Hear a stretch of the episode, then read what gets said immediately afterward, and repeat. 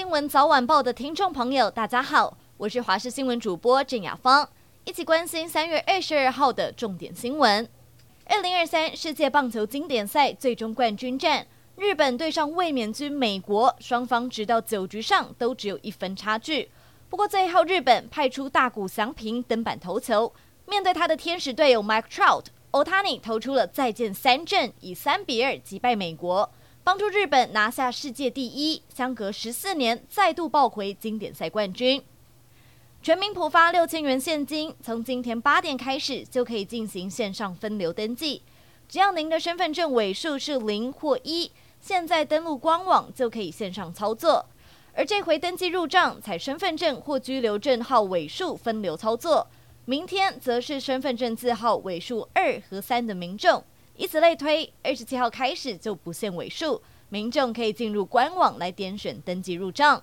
总统蔡英文的出访行程终于出炉了，十天九夜的民主伙伴共荣之旅，预计台湾时间三月二十九号出发，三十号过境美国纽约，四月一号前往瓜地马拉会晤瓜地马拉总统，并且签署台瓜基本合作协定，而在停留两天之后，再访问另一个友邦贝里斯。不过，外界最关注的就是在四月五号将要过境美国洛杉矶，两天后返抵国门。尤其在美国加州时，将在雷根总统图书馆发表演说，也预计和美国众议院议长麦卡锡来会面。而这次的出访，在美国东西两岸公开演说，更被视为蔡英文总统上任之后最高规格的一次出访。蔡英文总统二十九号出访中美洲，去程会过境美国纽约，回程过境美国洛杉矶。中国也为此气得跳脚。美国记者就特别提到了前议长佩洛西访台时，美中关系发生了一连串的连锁反应。拜登政府是否也会向上回佩洛西访台时做出回应？科比表示，目前一切如常。根据了解，中国正向美国严正交涉。并且认定美方违反一个中国原则，反对美国与台湾进行任何形式的接触。国际消息：阿富汗发生芮氏规模六点五的强烈地震，已经造成至少两人丧生，超过一百五十人受伤。根据了解，这场地震震央位于阿富汗北部新都库什山的偏远地带，震源深度在地表以下一百九十四公里。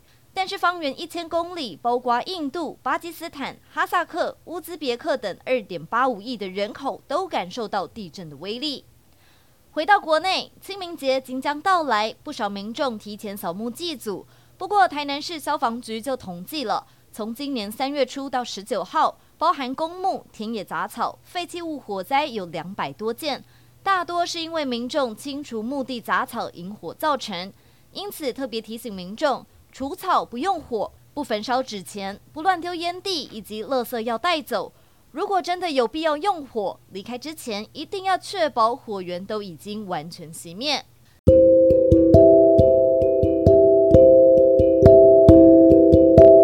以上就是这一节的新闻内容，感谢您的收听，我们下次再会。